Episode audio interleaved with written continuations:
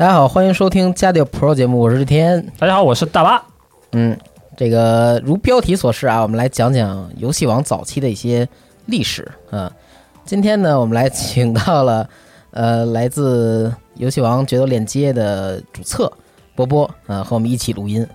呃，波波可以给大家打个招呼。嗯，哎哈喽，大家好，哎，我是网易这边游戏王决斗链接的策划代表波波啊，今天非常开心能够参加这个节目，跟大家一起聊一下游戏王。嗯，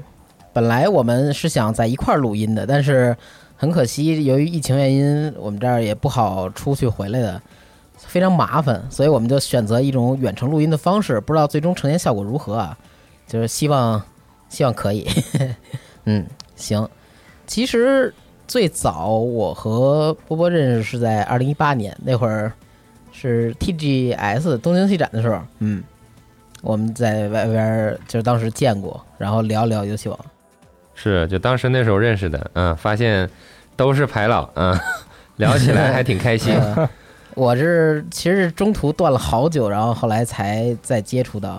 然后波波基本是一直都在这个处于一个玩家阶段，一直持续了二十年。对，这玩游戏王到现在也也二零二一年刚好二十年了。然后嗯之前的话是在那个三零一的时候，就是当时刚开始买卡包的时候，三零一的时候卡包首木那个卡包刚出来，哇，那个时候好小啊，那时候才初中初二。我记得当时咱们还一块儿去买了那个玉组，是在秋叶原订的，是对，我当时买的是哪一盒啊？不太记得了。那个那个什么什么龙，甄红演的那个不失龙，对，哦，是的，是的，是的。呃，就当时我还就是把那三盒一组直接拆了，然后咱们还看一下就纯的对 玉组能打出什么套路来嘛？有研究过这个对吧？是，行，那咱们可以开始讲一讲这个咱们今天要说话题。嗯，话题是什么呢？游戏王的历史。对，游戏王历史。嗯，俗话说，抽牌之前有征兆，鸡飞狗跳，猪乱叫，上山龙玉下山虎，我的回合我做主。嗯很，期待啊，今天节目。硬卡来。嗯，其实今天一开始要说的呢，和咱们最熟悉这个游戏王可能不太一样。嗯嗯，因为最开始其实这个东西是万代这边在做，而不是现在的 Konami。嗯，早了，对，这个还是归功于这个早期东映版游戏王动画啊。其实大家可能知道，就是游戏王动画不只是后来那个 DM，最早的是东映版的游戏王动画，它不算以打牌为主，前期呢基本就是各种游戏、猜谜、赌博以及一些炸弹客。土匪 就是什么样的人都有，然后游戏去解决这些人，和他们进行黑暗游戏对决，然后怪兽决斗是作为一个点缀，然后到后期才有一些具体的展现，在这个游戏王的里边儿动画里出现。嗯以，前还下棋呢。对，是早期早期的游戏王，就是其实正儿八经真的是游戏王，就什么游戏都有。对，他做游戏，没错儿。对嗯。然后，一九九八年这个动画推出之后，万代其实配合东映版游戏王，也做了最早的卡牌，嗯，就游戏王的卡牌，是这个当时没有卡包概念，是按呃自动贩卖机去发售的，是一百日元四张卡，嗯，而规则其实跟当时动画完全不一样，而且这个规则是在每张卡上边印着的，就是有一些角色卡，它上面印着规则一、规则二，好像必须把几个角色卡抽齐了，你才知道这个牌怎么玩儿，还挺奇怪的。哦，有印象。对，然后这个规则是这样的，就是双方呢牌组数量必须一致，然后各抽五张卡，然后各选出一只怪兽，拿自己的攻击力去和对方的防御力做比较来判定。然后这个判定其实是双向的，比如说我这个一千攻击力，你那八百防御力，然后你那个一千二攻击力，我这个一千防御力，等于互相都能把对方打死。这个判定的话，就是俩怪兽都进墓地。还挺奇怪的吧？嗯，就这种比大小的游戏，然后也有魔法陷阱装备卡，好像是随时都能用。但其实仔细想想，它这个没什么意思，就是单纯的比大小，是是是，而且和这个动画里展现的方式不太一样。然后最终结算判定胜负呢，就是看谁最后没有排出之后，看看谁打死的这个怪兽总计星数高，谁就赢了。嗯，还挺麻烦，算分儿也挺麻烦，得一直做加法。得拿个本子记一下。对，然后东映版这个游戏王在动画里边其实也有特奇怪的展现，因为当时这个游戏的玩法没有完全的有一种规则，好多东西都是靠嘴说，嗯，就比如说印象特深的一集啊，是老版这个第九集，剧情里边这个海马气不过游戏，所以就请一些江湖上的能人啊去对抗这个游戏。然后他就请来一个傀儡师，一个老头儿，去装扮成他们的这个保健医师，然后用这个医师用美人计吧，算是让游戏强行跟自己打了一场牌。然后当时给我看傻了，就傀儡师控制这个人呢，先上了一只奇美拉，就那会儿牌攻击力特低呀，都攻击力是八百，然后游戏上场一个叫黑暗猛犸，攻击力六百，但是呢，他说。这个场地啊，咱们场地是是森林，所以我这猛犸会加百分之五十的攻击力。对，嗯，然后傀儡师那说：“哎，你等会儿，我告诉你，奇美拉可以喷火，然后这个草原啊，其实就已经化为灰烬了。”啊，当时游戏傻了，不知道该说什么了，就是因为没有这个口舌之能吧，在最初败下阵来。然后他们对抗第二只怪兽呢，这个傀儡师又是先召唤，召唤一个叫阿弗洛狄特的这么一个。呃，以神为原型创作的怪物，他当时没说这攻击力多少，因为这也不重要。然后游戏呢召唤了一只叫黑蝎子的一个怪兽，攻击力是八百，比刚才稍高一点。然后傀儡师那边就说呀：“哎呀，说这个阿弗洛狄特是美丽之神，也是爱情之神，但是呢，他是出生在海洋，他指的应该是波塞冬的孩子。嗯，他说，所以发动技能海啸，你这蝎子直接被冲死了。然后就这样，游戏又傻了，就当时。”很奇怪，这个规则就完全是按着他说什么是什么说书。对，嗯，看谁的知识积累比较多，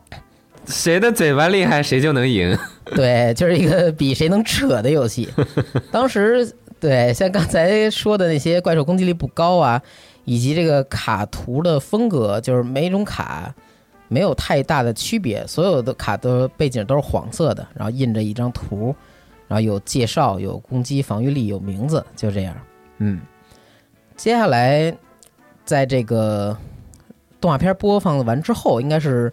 九八年的八月播完，但那卡呢卖到九九年年初吧，可能就没有再出了。一共出过三代，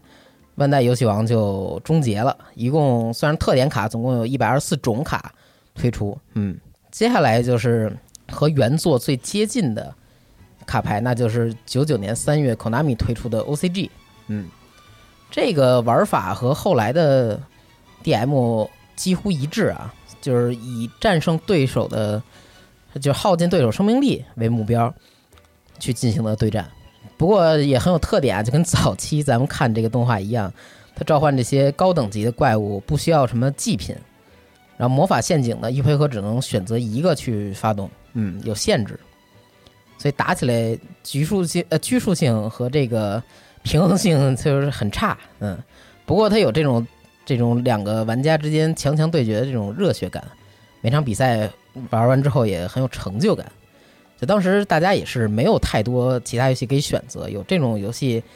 呃，拿起来还是挺新鲜的吧，嗯。初期其实除了咱们熟知的那个千眼白龙，当时可以甩着就上，动画里也是这么演的。也有一些融合怪兽，不过当时融合怪兽还挺弱的。比如说炎之剑士算是攻击力最高的，但它需要呃两个怪兽加一张融合卡嘛，但攻击力只有一千八。然后还有一个最弱的是融合体，攻击力特低，是只有九百，而且他们都没有效果嘛，你得需要拿三张牌，就是一张融合魔法加两个怪兽去上一个它，那就完全的不值当，嗯。这导致这个融合怪兽投入和回报完全不成正比嘛？然后从规则上筛选出来就是强攻至上，那基本是一个拿着嵌白龙甩上就可以打的这么一个这么一个时代吧。虽然后来有那种龙族封印之壶，就是可以让这个场上表侧表示怪兽龙族怪兽都躺下变成守备，嗯，但其实存在意义不大，感觉就是一个缓兵之计。要真正想赢的话，那还是龙对龙吧。嗯嗯，非常朴实。对，嗯。然后其实之后呢，为了让这个玩家获得更多乐趣，就诞生了一个新的规则，就是他们开始改规则了，是九九年五月份专家规则诞生。这个规则其实让游戏王玩起来更有一些战术思考，就后来动画里也是嘛，就是引入了县级召唤，就是现在说的上级召唤。然后魔法陷阱呢，你怎么用都行，就是没有这个一回合只能用一次的限制了。嗯，像咱们熟知的啊，就可能看过动画片的朋友都有印象，就是五星、六星的怪兽需要献祭场上一只怪兽为祭品才能召唤，然后七星以上的呢，则需要牺牲两只。嗯，然后面对这种局面，其实好多之前攒大怪那种玩家呀，就一下吃亏了，就是这些大怪在手里都没有用了，会卡手。嗯，对你得要场上的怪兽作为祭品才能出来。是等级高呢，就没有这个，也不见得有绝对优势。对，不过说实话，就当时这个环境还是比较有意思，就是因为它加入这个限制嘛，那所以的话就是每一个等级区间，你比如说四星区间，还有五六星区间那些攻击力、守备力最高的怪兽就会被列为这种优质单卡。啊，你比如说，没错对对，嗯当时那个六星的怪兽最火的肯定就恶魔的召唤嘛，对吧？然后五星的话，嗯我特别喜欢的一张，对对对，五星的话就是那个血府魔人啊，一千九打点。四四星四四星啊四星四星，我给说错了，四星。然后剩下的呢，就是可以耗时间的，就是四星防御力两千的一些怪兽，比如那几个精灵、圣精灵、竖琴精灵这种，一躺下防御力两千，岩石巨兵，嗯，对对对。屁股贼大。嗯，可以这个作为缓冲用，然后去做做场什么的，嗯。不过这种和平竞技的环境其实也没有持续太久。当年的，也就是一九九九年的八月份，在这个东京巨蛋这个 DM 二大会上，这个 Prime Pack 一限定发售，当时里边就有这个艾克佐迪亚，因为大家在两个呃动画啊、漫画啊，其实都看到了艾克佐迪亚是效果杀，然后这种卡呢，当时就大家梦寐以求啊，在一个呃拼血拼伤害的游戏里边，你可以用集齐手牌就可以直接判定赢，那玩家也很心动，所以当时有好多人就蜂拥的去这个活动，去专门买这个限定的卡包，结果人太多了，就是他们那儿说聚了大概得有四万个人是，就是四万多名玩家是专门冲着这个去的。然后当时会场秩序完全崩坏，呃，现场有好多这个特勤的这个机动队，就是拿着大盾牌的那种人，嗯，就都来维持秩序了。当时活动被叫停，感觉来的人都挺强壮的，都不是小孩啊。对，小这个 叫着自己哥哥姐姐，要不然对就是自己玩玩这个游戏的哥哥姐姐。专门请了几个大哥来帮他买东西。对，然后这个 PP 一这包呢，后来就是呃改成通贩了，就可能是一些杂志啊或者电话什么的，因为当时网购估计够呛吧，可能是用一些这种方式远程的预约的，就这么买过来。嗯，等这个艾克佐迪亚解锁之后呢，玩家就开始琢磨怎么让这个套路更灵活。当时官方也没有这个像现在一样的进卡限卡表，像什么强欲之狐啊、天使施舍呀、以及没有改效果这种三眼怪、黑森林、黑森林魔女，都是可以拉满的，嗯，而且他们一回合用多多少张都可以。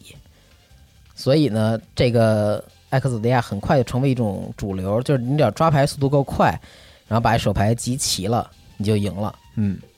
后来还出了一张卡叫遗言状，就是说当自己场上有怪兽被送去墓地的时候，然后可以从牌组特招一只攻击力一千五以下的怪兽，等于继续强化它这个抓牌速度。黑暗大法师，对，像波波是不是也对这个环境就这个套路特别了解？是，关键是想想看，当时那个环境没有进限制卡表，你看这个卡包，它除了把艾克佐利亚放出来，嗯，又有三眼怪，又有黑森林女巫，然后又有强玉壶，又有天使施舍，那你基本上这种高强度的抽率以及定向检索的这些卡片，嗯，你全部都放出来的话，那毫无疑问，这个环境下就最佳选择肯定是艾克佐迪亚，对。因为，我不怎么需要战斗就可以获得胜利。嗯，而且其实你要说战斗吧，你正常来讲，每回合招怪，当时还没有那么多的特殊召唤的手段嘛。嗯，你每回通常召唤一只怪兽，对，都是对等的。和每回合你怪兽被别人打死了，以及用这些抽绿牌就能够凑齐手上的一张艾克佐迪亚的部件，嗯那肯定毫无疑问是凑艾克佐迪亚的部件这个效率会更更高一点。嗯，对。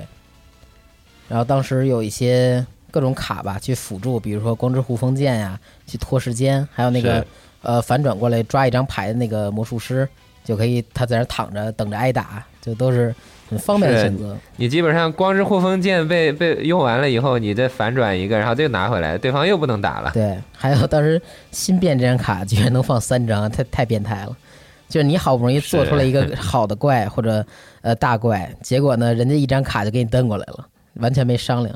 像这种强欲之狐啊、天使使者这种，呃一换一换二这种是完全在当下环境已经被禁止了。现在怎么说也是非常的对过分。对等的能换就不错了，甚至有都是呃，比如说三换二，比如说用一张卡，它效果是扔两张抓两张，等于这样你其实耗了是三张卡，它不可能让你一换二这种情况再出现了。嗯，而且你这要放现在环境，那炸了。这堆墓其实也是非常大的资源效果。对对对，现在墓地哪还像墓地呀？已经没有墓地的样儿了。是嗯，OK，反正墓地就是另一个卡组。对，早期游戏王等于是经历了一个随便甩大怪，然后再变成这个强力的、呃优秀的小怪当顶流，然后在后期是呃配合一些装备魔法陷阱卡，就这么算有来有回的和平年代，然后到最后，这这说的都是九九年啊，到最后是埃克佐迪亚这个人。就是完全把环境搞崩了，嗯，一堆手一堆脚，嗯，一一堆脑袋一堆胸，对他们一般啊都是呃放放两套，对，一个牌组里放两套就差不多了。要放三个的话，嗯，两套其实够碍手。碍脚的，嗯，就是全是左手什么的也很尴尬，嗯。OK，嗯。那说完这个，其实也可以再提一提之后出现的这个进线卡表，嗯。除了这些特强套路之外啊，还有一些单卡就可以应用在各种情况下，就比如说这个血之代偿，嗯，我不知道那后边是什么，那卡图就是一个人攥着一个拳头，滴下几滴血，背后好像是一只黑猫一样的东西，嗯，它的效果是每支付一呃五百点生命就可以得到一次通常召唤怪兽的机会，嗯，就是狂通招，狂通招。感觉是你说到这张卡，我嗯其实我当时有一个套路的印象特别深刻，嗯就是我有一次去牌店打牌，然后对面说：“哎，我这整了一个特别娱乐的卡组。”然后我就随便翻了一下吧，我说：“哎，这怎么都是一些什么，就是攻击力又低又嗯又好像没有效果的白板？”嗯然后那些就是什么，就是就是各种群众的卡，然后他就用这个发动了这个血之代价，然后直接招了三个很弱的白板上来，嗯。然后轮到我的回合发了一张大革命，啊。那卡一发出来，直接我手牌上场上全部的卡送去墓地，我一瞬间就傻了，嗯，我我说还可以这么玩，那 也挺逗的。这个卡其实，呃，你要像这这么玩的话，还算可以理解。但是有的时候它可以一下把场都做出来，达到一个呃翻盘啊或者压制的作用，就对于对手来说就很尴尬了。嗯，而且这张卡的效果其实写的不是那么严谨，就有的爱抬杠的玩家就可能就对这效果有不同解读，比如说呃特招一个。哦，融合怪兽，就直接拉上来。就你要跟人刚吧，就感觉也是这没说明白，对不对？又开始比拳头环节了。他如果比我弱小，哎，我就能够说过他。对，如果是个强壮的大汉，也变成东硬版了。对，变变变变成嘴巴厉害就可以随便发动它的效果了，对对对，嗯，还有一张特逗的卡是这个雷击。雷击这张卡其实后来在这个转生延寿里边有出过，之前一直是被列为禁卡，后来变成出来之后变成限卡。嗯，它啊的效果、又可以用了，对，对，它效果是破坏对手全部怪兽，这是最初的叙述啊。这个叙述就很尴尬了，嗯就是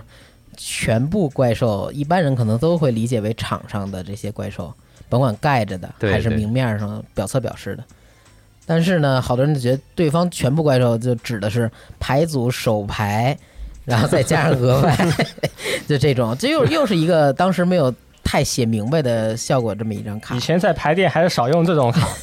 对，用了要打起来。嗯，后来这个改了效果之后，变成呃很严谨的效果，就指的是场上这个卡。嗯，OK，这这两张卡当时很奇怪啊，就比如说你放个两张、三张，尤其是雷击那种卡，有一击逆转效果的卡，然后当时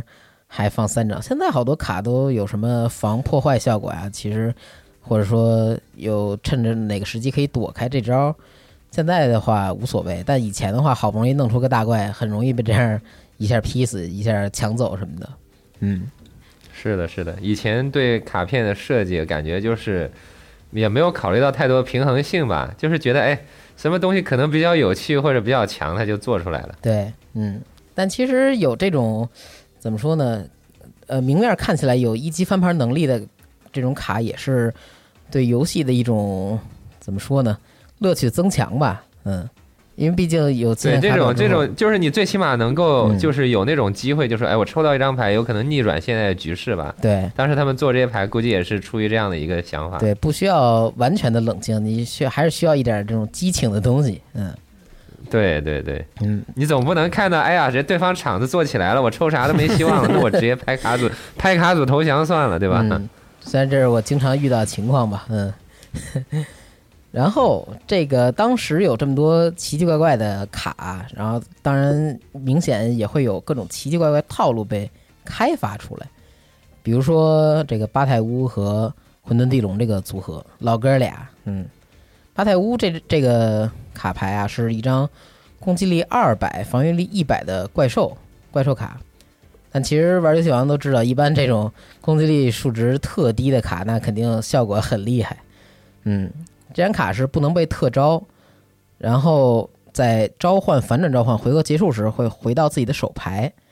不过这张卡的效果还挺逗的，就是如果这张卡给予对手战斗伤害，则对手将跳过下一个自己的抽牌阶段。嗯，当时这个套路打的是什么呢？就是靠混沌地龙这张卡，它是需要除外自己墓地的光暗属性各一只特招，效果呢是支付自己的一千生命，把双方手牌以及场上卡全部送入墓地，每送一张呢给对手三百点伤害。嗯，如果说这个你的场上有这个女巫三眼怪之后，在爆掉之后呢，你可以从牌组拿一张八太乌，然后这会儿你再通常召唤，然后啄对方二二百，然后对方场上空了，手牌也空了，然后下一回合不能抓牌，然后八太乌回合结束你再回来，然后呢轮到对方了，对方空的还不能抓牌，然后又该你了，你完之后又上这二百，然后上场之后又啄啄完之后又回手牌，就是一个很贱的一个死循环套路，你就能把对手完全封死。无比的阴间。对，不过不得不过不得不说，这个套路是当时三零六那盒子刚出来了之后，基本上每个人都在玩的，啊因为没办法，因为他他就是玩游戏王嘛，现在其实就是追求那个，要不是效率最大化，要不就是你场面的绝对压制。他这个其实说白了就是场面的绝对压制，对，你对面什么东西都动不了，对吧？嗯，就是这个套路。后来我找的时候，就找资料的时候，也是在这个游戏王官方的这本这个大师书上面看到的。他又把当时所有一些呃当时的主流，但其实现在咱回首看也是做崩了的一些东西，就都给记录在那嗯这个是书上。真的崩了。对，太逗了，实在是。对嗯对你其实说到做崩的话，我其实觉得也有一个例子还还蛮典型的，嗯就是当时三我忘了是三零三还是三零四啊，就这两个盒子里面，其中有一个就出了那个守护者的系列嘛，嗯。守护者的系列里面，其中有一张装备魔法卡叫呃那个蝴蝶短剑回音，然后这张卡的效果就是它从场上就是被破坏的话，它可以回手，嗯。但是它也就是一个加加五百攻击力的一个装备魔法，对吧？你看上去觉得这个效果可能也没什么嘛，对不对？嗯但是你要搭配有一张卡叫做钢铁骑士啊，基亚弗里德，这个其实大家都认识嘛，城之内的卡对吧？就是装备在他身上的装备卡会被破坏掉，嗯对，那你其实就可以不断的把这个装备卡装在他身上，然后他破坏掉回手，然后再装给他。那你现在想想看，哎，其实这个操作好像也不怎么厉害嘛，因为你的装备牌还是不能装上去嘛，对吧？嗯但你要配合另外一张卡就不一样了，有一张卡叫就是那个图书馆啊，那具体全名叫什么我忘了，它叫图书馆，啊，王力的图书馆。它效果就是每次发动魔法卡的时候，给它放一个计数器，它最多可以在三个计数器，然后每去除三个计数器可以抽一张牌。啊那这意味着什么？无限抽，这意味着你就可以用一张蝴蝶短剑，还有场上这两只怪，把整个卡组抽光，啊，一一回合把整个卡组抽光。那你拿整个卡组跟别人打，那对面怎么打，对不对？嗯，又是艾克佐迪亚，这也是当年一个非常典型的一个例子。嗯，这太厉害了，就完全是找到一个 bug 一样的东西，然后加以运用。是游戏王早期设计真的是很多的 bug。嗯，然后在二零零四年的三月一号，其实官方就首次加入了这个呃禁卡的概念。就当时据说啊，在以前的排电的一些打斗中，有一些排电会弄一个禁卡或者限卡的表，可能是限卡吧，禁卡可能不至于。不过这个现在也只停留于这个口耳相传，没有具体的这个落在纸面上的一些资料。嗯，官方的话呢是直到二零零四年才搞出这个禁卡的概念。像刚才说这个巴泰乌，还有这个直接抢人的这个新变、雷击，就这种卡就是直接被办掉的。也就是从这时候起，感觉游戏王就进入到一个呃自我观察，然后自我约束、枪打出头鸟的这么一个阶段。虽然有时候会冒出一些很厉害的套路，但是呢，可以通过改变这个金线卡表来达到这个呃环境的平衡。嗯，像是大巴也知道一些奇怪套路，对吧？哦嗯，因为这个套路是很多游戏里面都能用的一个套路，嗯就是用恶魔科学怪人这个卡能够复苏生命值，特殊召唤融合怪兽嘛，嗯然后直接召唤青眼究极龙，然后再配合巨大化这张魔法卡，然后再配合一些能够直接攻击对手的生命值的这么一些呃卡组吧，嗯达到一个一回合秒杀。啊，对，巨大化这张卡是自己血比对方少的时候，装备怪兽攻击力翻倍。对，然后否否则，如果你对方比对方多的话，攻击力减半。但科学怪人是需要支付五千生命，直接特招一个融合怪，所以这会儿基本上你肯定比对方血少。嗯因为当时我记得好几个游戏里面都能用这个套路，包括 GBA 的游戏，还有 PC 版的对游戏，嗯，所以当时就组了一套这个卡组，然后就呃没什么事的时候就玩一玩，感觉就在赌博，你知道吗？看能不能抽出这套来。对，嗯抽出来就很爽，嗯，没抽出来就下一盘嘛。对，而且当时这个就是当时我还记得特别清楚，GBA 有一代里面，就海马不是有这个套路吗？嗯，我就基本上记得他好像他打出的第一张牌，只要是羽毛扫，你就知道他要干这件事儿。啊，对，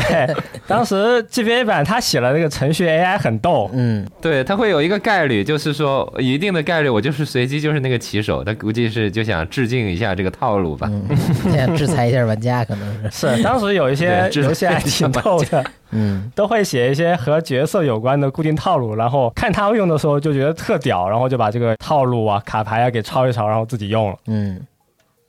像刚才说那张科学怪人，在零六年的时候，零六年底，在这个 TCG，就是欧美区，就是咱们可以泛说的欧美区，是被禁被禁掉了。日本的话是直到三月之后，就是零七年的三月初才被列为禁卡。嗯，当时就感觉觉这个套路很爽，是很爽，但是也不一定很强。相对温和吧，这嗯相对温和。不不稳定，主要是对对不一定能抽出来。嗯，可以。咱们介绍的以上这些，就是游戏王早期从这个呃动画片配合这个卖卡呀、是最早是万代动版游戏王，然后后来这个 DM 决斗怪兽是 Konami 这块儿，然后再到 Konami 怎么慢慢发展，慢慢制约这个这个游戏，从一个漫画作品慢慢衍生出来这么一个呃实质性有环境可以长长期发展的卡牌游戏。嗯，之后呢，其实大家呃看动画片的人啊，或者玩游戏的可能会清楚一些。如果说可能只看过 DM，没有往后接触过游戏王的话，可能稍微陌生一点。就是各种大师规则的更新啊、推出啊，这种特殊召唤方式也越来越多。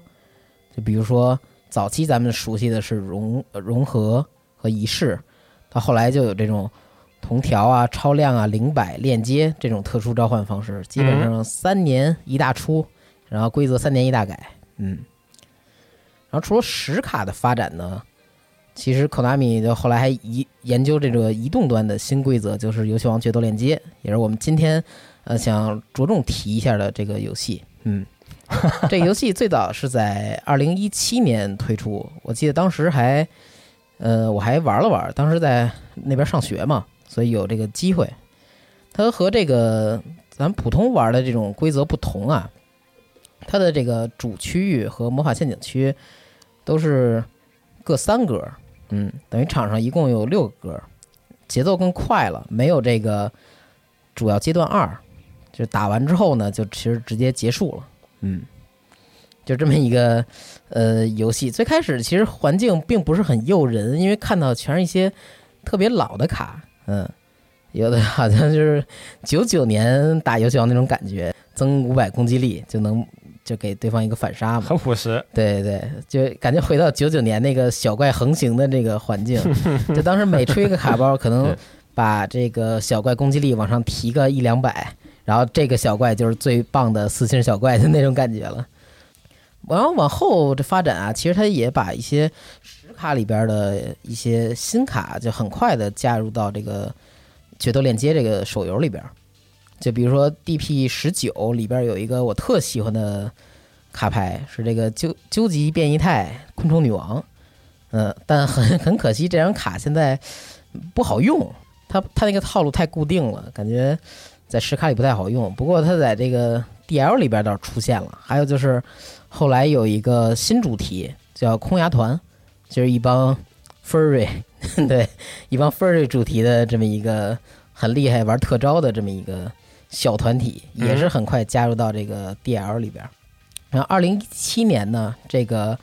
呃 WCS 游戏王这个世锦赛正式把游戏王决斗链接列为这个电子竞技项目，然后给这些 DL 的玩家呢提供了一个竞技的舞台。嗯，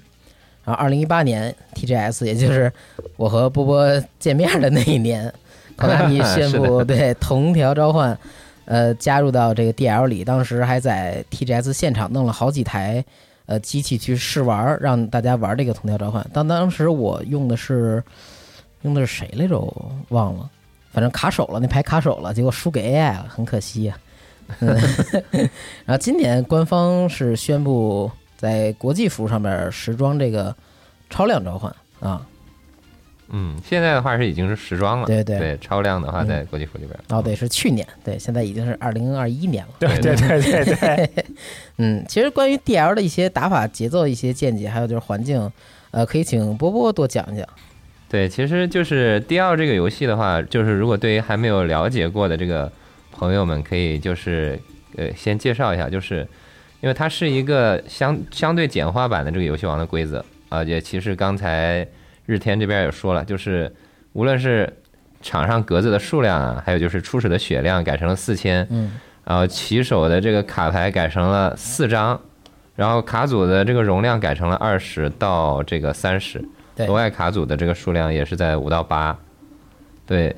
它虽然是这么一个看起来简化了的东西，一般到这种情况的话，可能大家会有两种疑问。第一个就是说这个卡组变小了，然后会不会变得就是没有那么多策略维度了，就没有实卡玩起来这么好玩？嗯，呃，但其实我自己个人的体验是这样的，就是它只能说是浓缩了自己的卡组 combo 之后，你会你的卡组会变得针对性更强一点。嗯然后因为你在 OCG 里面，就尤其是现在的环境，大家可以就还在环境里玩的人可能知道啊，你在里面掺杂了很多的系统，但事实上就是都是为了小系统，然后帮我们整个卡组运作起来。然后这样子的话，你在进行操作的时候会有多少非常多的选择性。嗯但 DL 里面的话，主要就是你在构筑的时候，可能就是要去思考更多的，怎么样让这个卡组的核心 combo 更加容易发挥出来的这么一个搭配。嗯就是你在构筑的时候会需要呃下的功夫更多一点。那么在打的时候呢，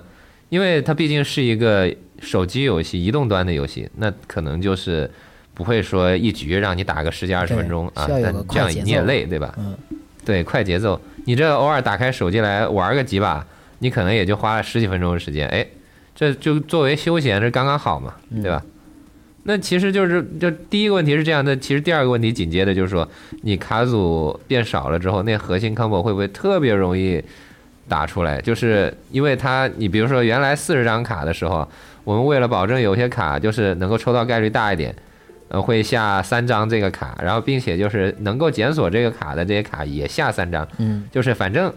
一切都是为了让 combo 更容易达成，对，让核心 combo 更容易达成。但实际上这边肯定是这样的，就是你在 DL 里面，你如果是说呃一个卡组要打它的核心 combo 的话是非常容易的，因为你卡组浓度小嘛，就一共就就二十张，呃这样子的话，实际上有些人就会担心说会不会这个强度差会变得非常大。但其实 DL 的话，它有一个不同的地方，就是它会根据整个 DL 本身自己的环境的一个发展需求，它重新规划它的卡池，它跟 OCG 是不一样的。嗯，就是并不是说你在 OCG 里面见到那些高强度的这些 TE 卡组，你直接能把它的策略战术照搬到 DL 里面。那有很多在 DL 里面，就是你在 OCG 里面可能没有活跃空间的卡组，在这个地方，哎，它它恰巧就能变成主流。你比如说之前的森罗啊，还有还有那个就是刚刚有提到的空压团，对，这些其实都是哎，在 DL 里面 就是国际服，这当时是有过一段风靡的历史的。嗯，就其实就是大家可以把它当成是都是游戏王，但是它是属于游戏王的两个游戏，然后每个游戏的都有自己的一些游戏亮点。嗯你包括 DL，其实对，包括 DL，它其实本本身它，你说它有没有跟 OCG 不一样的策略性呢？那它其实是有的。我举个例子，你比如说速攻魔法，单纯说速攻魔法本身，那如果是实卡的话，咱们可以把这速攻魔法攥在手上，什么时候用都行。但是如果在 DL 里面，其实你就要去思考了，因为你没有没有主二，就是你打完了之后到对面了，你是要把这个速攻魔法作为自己在这一次战阶里面机动性的一个子弹呢，还是说你把它盖上去啊，作为在对方回合的一个坑？对这，其实就是得看你自己的一个选择跟判断。这其实也是增加了你的策略思考的嗯，技法无高下，功力有深浅。啊，对对对，是这样。这其实我我自己个人还是蛮喜欢玩 DL 的。啊我当时也是，就是就是我们整个项目组也是基于对这个游戏本身的喜爱啊，想要去争取一下，看有没有机会，就是成为他的一员啊，把嗯把这个好的游戏带给国内的，就是大家一起来去就参与进来，这样。哦，行，那想问问波波，就是说，呃，当时为引进 DL 啊做了什么准备呢？就是整个组，啊，是这样。首先的话，当然是我们我们是得研究一下，就是这个游戏目前如果是拿来放到国内的话，目前它可能还缺一些什么东西。就是因为是这样，毕竟不同地地区发的游戏，比如说日本的游戏跟国内游戏，你无论是从就是大家进行游戏的一个习惯性来讲，还是说游戏王本身在各个地区不同的一个本地化程度也好，那其实都是不一样的。嗯你日本在日本的话，它可能是一个相对来说特别就是常见的这么一个，就是已经比较深入人心的这么一个 IP 了。对，因为毕竟你有的时候在便利店啊 去买个泡面，你都可以看到卡包卖，嗯对吧？在在在我们这边很明显就是，其实毫无疑问，游戏王是有它的乐趣的，但是有很多人可能就是只是听说过游戏王，嗯然后有些人就是那个他其实看过动画，也比较浅的去大概尝试了一下，可能还停留在二十但作为年前、十几年前那个阶段。嗯，是嗯是，可能就是呃，对游戏王的那个印象就还停留在就是呃比较简单的，就是我收集卡片，然后就是呃开卡包这样的一个状态。嗯那对于游戏本身的话呢，我觉得我们应该去做一些怎么样能够让大家玩这个游戏的时候更好理解规则。那其实这一块儿的话，就涉及到两点。第一点是，我们要怎么样引导新进来的玩家，让他去了解这个规则。那针对于这块儿的话，我们其实也是详细的去做了好几版的新手引导的调整。嗯然后可以让就是进来的玩家，一方面就是在慢慢逐渐接触这个基础的这个决斗规则的情况之下，就是也会开始了解到，哎，可以收集很多不同的卡片，然后使用这些卡片来构筑出不同的卡组。嗯然后除了这之外的话，就是还有一个可能是，这是一个其实蛮艰难的决定，就是卡池环境这一块儿，因为你要做这件事情，实际上是要承担很大的风险，以及就是你要去思考，并且并且进行非常非常多方面的一个尝试的。嗯但为什么我们还是要这么做呢？因为如果就是单纯啊，OK，国际服现在出到什么，我们直接把它照搬过来直接上的话，那事实上我们等于并没有给就是想要了解这个游戏的一些新玩家一个去学习进入它的一个机会，因为它实在太复杂了。它一个卡池环境六七千张卡，然后甚至有一些卡片的 combo 操作，你你都不要说新玩家了，你你可能就是。给我们这些老玩家在讨论它的 combo 的时候，对它的这个解析都还有争议的。嗯，就你给你这样一个环境放进来的话，实在是不太适合。就比如说，你想要给你的朋友说，哎，我给你介绍一个游戏特别好玩，叫《游戏王决斗链接》。哎，他说这个这个游戏好玩在什么地方？他说，来你看啊，啊，我现在是招一个那个不知火司仪，从卡里面拉一张不知火，然后发动。角色的效果，然后把这个不知火的等级呃变成六星，然后招一个大哥出来盖俩坑过。其实开始念经了，对人不知道你在干嘛啊。这个我还是说简单的。你要是说圣骑士的 combo 那更复杂了。嗯，招个圣骑士发个魔法，然后圣骑士发效果，卡点人拉一个把魔法卡破坏了，然后从墓地里拉上来那个魔法卡再装给另外一只怪兽，装另外一只怪兽再发效果，从卡里面检索三张，选一张加入你手牌，然后再其他的送去墓地。这样子也没有少说，还刚开，挺流畅的。这 combo 还刚开始，关键是，嗯，对，所以就是你说你这样子跟别人去分享你的快乐的时候，人家根本就没办法理解，嗯，对吧？你说不知道你在说什么，说你背书还挺挺猛的，对你自己说的很嗨，但是别人哎呀，我 get 不到你的快乐，就是没办法跟你分享，对不对？那么，那么其实你想想看啊，就是我们现在环境，就是国服一开始初期的环境，我们的设想是。呃，我们也不会希望它是像上古时代那种，我就抽到高攻击力的怪就无敌的那种，就它也要有一个一样的策略性，但是同时呢，它也要能够让你看到它是有共鸣的，能理解的。你比如说，我现在把场上的这个就是子龙被破坏了，我可以发动它的效果，从手上特殊召唤一只千眼白龙，你看这样千眼白龙就出来了，对吧？这其实也是一个策略 combo，只不过这个 combo 的。这个铺垫没有那么长，嗯，就是在这个环境里面，你可以玩的东西还是很多的，有亚马逊啊、次时代啊、千眼白龙啊，你甚至其实黑魔岛，呃，包括后面我们要上的一个那个，就是那魔力指示物相关的一些卡组，还有灵魂怪兽，这其实都是可以玩的，有蛮多套路可以选择的。就所以重置重置这个环境，我们一开始也是经历了非常强烈的思想斗争，但是我们还是觉得就是。为了更多的玩家能够就是加入进来，然后感受到游戏王的魅力，那这个风险我们还是得承担的。嗯，对。你那其实包括之前的一些呃宣传物料和刚才波波讲这些，就大概能知道国呃引进版决斗链接的一些呃开局如何。那我想问问之后有没有就是说。打算跟进国际版这个环境的这个脚步呢？呃，关于这块儿的话，其实呃，我觉得也可以聊一下的。就是首先第一点，它作为一个游戏本身而言，我们要考虑的是这个游戏它怎么样能够慢慢的变得更好玩。但是我们也不会说基于说跟国际服的这么一个版本的差距去硬去追赶国际服。因为这样子的话，是只会面临一个结局，就是玩家我收集到的卡组会非常高频的去发生一个就是改变啊，对，就是你我得我得不断的去收收集很很新的卡，不然的话我就很快就掉队了，而且我也会玩的很累，因为收集卡牌本身就不是说那么快的一个过程，我不可能这个卡池里面放出一百张卡啊，放出来了，我一下子就全部拿到了，对吧？我也是要时间，我去那个去刷一些宝石啊。然后去做一些那个游戏里面可以拿拿福利的那个资源的任务，然后去去去获得，去去收集。那我们的节奏的话，肯定是基于国服自己本身来考虑，我们不会去硬去追赶节奏。但是我们肯定也不会像国际服的，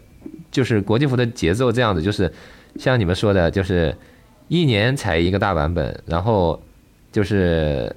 整个新世界的推进节奏也跟国际服一样。因为毕竟我们一开始开局就跟他们会有一个区别，会有一个差量在里面。嗯，那我们还是会根据实际运营的过程之中啊，你就比如说我们觉得，哎，什么什么阶段可以把那个 GX 世界开出来，然后可以让 GX 世界的相关的一些套路加入到我们的环境里面来。嗯什么时候的话就觉得呃同条合适了，超量合适了，那我们也会根据我们实际的需求去开放这个世界。嗯就它不是一个硬去拉慢它的节奏，也不是说一个一定要按照怎么样一个时间的一个维度去去拓宽这个卡池，拓宽这个世界。那将来，呃，玩引进版的这个节奏链接的玩家是否有机会参加国际大赛？呃，制作组这边儿，呃，你们是不是也在争取一些机会为玩家？对，这个我们是肯定会在争取的。其实，在我们呃代理这个项目的时候，我们就有去聊过这方面的事情。哦，因为实际上这个其实也是非常多玩家会关心的一个东西嘛。就世界大赛的名额的话，会随着这个我们代理版本的上线是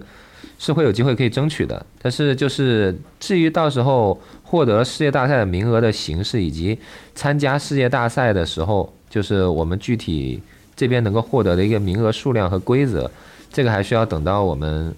呃有了进一步确定的消息之后再跟大家来从长计议了要。嗯对这个这个肯定是安排上的，大家可以放心啊。嗯，好，那行，波波说这么多啊，这再换个很轻松的话题，就是你们组内啊有没有这个游戏王对战的环境，或者说抽卡这个习惯，甭管是实卡还是手游的？对这个，你说到这个的话，就不得不说了，就是其实这个项目真的是挺有缘分的一个项目，嗯因为很多人其就很多各方面有能力的人，包括我们的营销啊、策划啊、程序啊，嗯甚至是 QA 啊，就他们都是因为喜欢游戏王加入到这个项目里面来的，哦就是他们在在做这项目之前，本身就是非常忠实的游戏王玩家，你包括我本身也是，我们的营销同学也是，我们偶尔时不时还会去参加一些电赛玩一玩。啊、对吧？对，然后平时下班了呢，就是如果工作不忙的话，下班了我们也会也会聚一聚一块儿打牌，嗯，嗯，聚一块儿打牌对，除了打牌之外，就基本上这个基本上每一期这个呃 K 社这边发新盒子了，嗯。我我们肯定是要要去报几盒的，啊、对，开说实话，这个这开卡盒还是挺有乐趣的，就是你开过程，哎，大家都开，哎，看谁运气好啊，谁开完这盒子能出个漂亮的 S E R，或者是去年的话，这不是还有二十周年的那个、嗯，那个盒子嘛？对，红碎的，嗯。是红碎。对，反正总的来说，游戏王还是就除了对我们来讲，除了工作之外的话，还是带给我们很多乐趣的。嗯所以其实也是基于对游戏王这个热爱吧，我们也是想把就是我们所感受到这个乐趣分享给就是同样都喜欢游戏王的各位就是朋友。嗯，对，行。啊，那波波那边嗯，呃，还有什么要就是比较想给大家说说的吗？因为游戏马上要开服了，还有什么要对大家说一说、聊一聊的吗？嗯，就首先呃非常感谢就是大家能够关注游戏王决斗链接国服，呃，我们其实就是准备了这么长时间，也希望能够在开服的时候给大家一个比较好的游戏体验。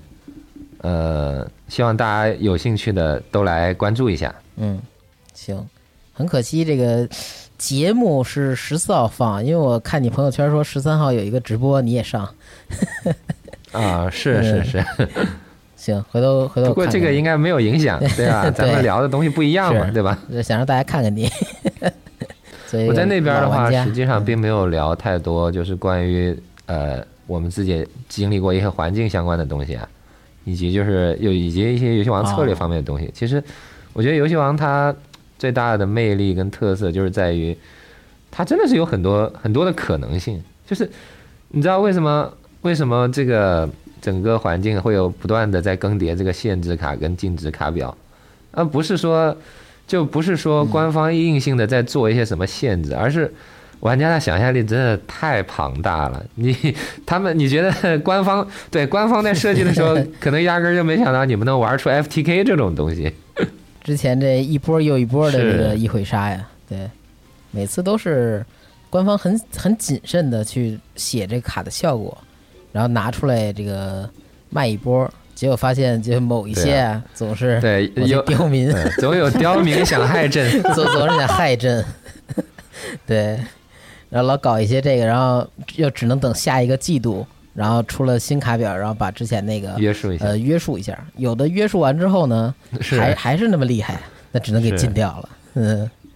挺有意思的，就是一个玩家和官方斗智斗对，勇。只能说游戏王的玩家真是太厉害了。当然，这有一点，也就是游戏王的规则嗯确实提供给了这么大的舞台，给到游戏王玩家可以就是发散他们的这个思维，然后去去做出非常有意思的这个 combo 组合出来。推荐大家可以试试游戏王决斗链接这个国内版，因为节目上线的时候，这游戏应该也已经上线了。嗯，可以试试那个我刚才说的九十年代环境啊。当然，这个咱们国服开局可能不太一样，比九十年代还是要多点 策略不。过可以，是是，可以借着这个机会再去熟悉一下，看看以前那些卡那些老朋友们。因为这个游戏除了呃网络对战之外，也有很大的单机内容、剧情活动，对吧？然后也可以跟好友一块儿开个房间，然后一起打几局，节奏也很快，感觉是一个可以竞技、可以休闲的这么一个就是你使用不同的这个主角儿，召唤出他的王牌怪兽，还会有动画。哎，我觉得这点儿还还确实挺炫的，尤其是倩白龙，这个海马就喊出什么嗯 b o g u n o Tamashi Blue Eyes White Dragon 的时候，哇，那个那个台词的那个感觉，还是非常的让人对嗯起鸡皮疙瘩的。行，推荐大家试一试，也很感谢波波来我们远程录音啊，给我们讲了一些这个古早时候的套路。就聊天嘛，对吧？嗯，行，非常感谢。那本期节目差不多就到这儿，各位拜好的各位拜拜拜拜